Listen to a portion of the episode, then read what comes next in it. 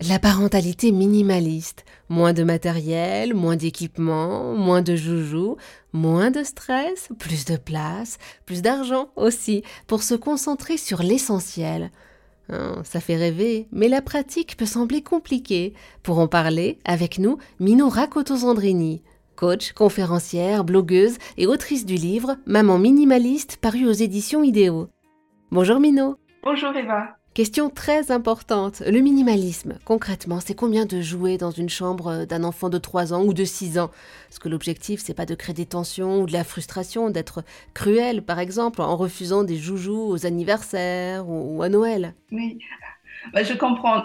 Déjà, ça dépend euh, des enfants, mais euh, il y a un chiffre qui a été sorti. Apparemment, euh, nous, dans les pays de l'Occident, on a environ 200 jouets par enfant. Et en fait, il se trouve que les enfants jouent avec uniquement 12 d'entre eux. Il ne s'agit pas d'avoir un chiffre magique hein, pour les enfants, mais euh, on peut bien se rendre compte que les enfants n'ont pas besoin d'autant de jouets.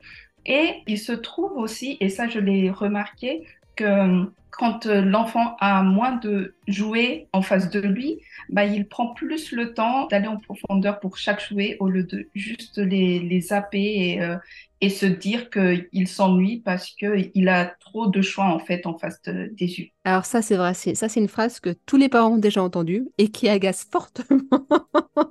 on voit la chambre qui déborde de joujoux et la phrase qu'on entend c'est « je m'ennuie ». Mais comment est-ce possible? non, mais je comprends euh, vraiment parce que ça m'est arrivé aussi. La solution, moi, que j'avais euh, trouvée, du coup, c'était de faire une rotation des jouets. Donc, euh, hmm. pas forcément me débarrasser de tous les jouets, mais de ne mettre dans sa chambre qu'un certain nombre de jouets pendant un certain temps et faire une rotation avec les autres qui sont cachés entre temps. En fait, ça, ça fait que il prend plus de temps pour jouer avec les jouets qui sont là et quand arrivent les, autres, on va dire quatre ou cinq ou six semaines après, bah, il va redécouvrir ces jouets-là, même s'il les avait déjà auparavant, il va prendre plus de temps pour jouer là. Et je vous assure que moi, en tout cas, je l'ai vécu avec euh, mes enfants. Ils prennent beaucoup plus de temps pour jouer euh, tranquillement avec les jouets parce qu'ils en ont moins devant eux. Vraiment, l'idée de la parentalité minimaliste me plaît beaucoup, mais rien qu'à l'idée d'expliquer à mon enfant que je vais enlever des joujoux de sa chambre, même juste momentanément, je sais que ça va être un, gros chagrin, hein. ça va être la vallée des larmes.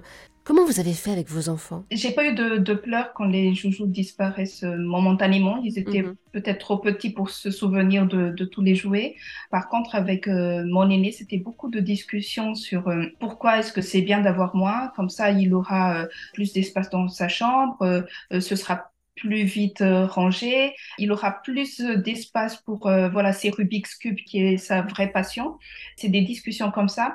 Mais je peux entendre aussi euh, son argument et je dis beaucoup aux parents de faire attention quand vous désencombrez les chambres des enfants parce que ce sont leurs trésors à eux.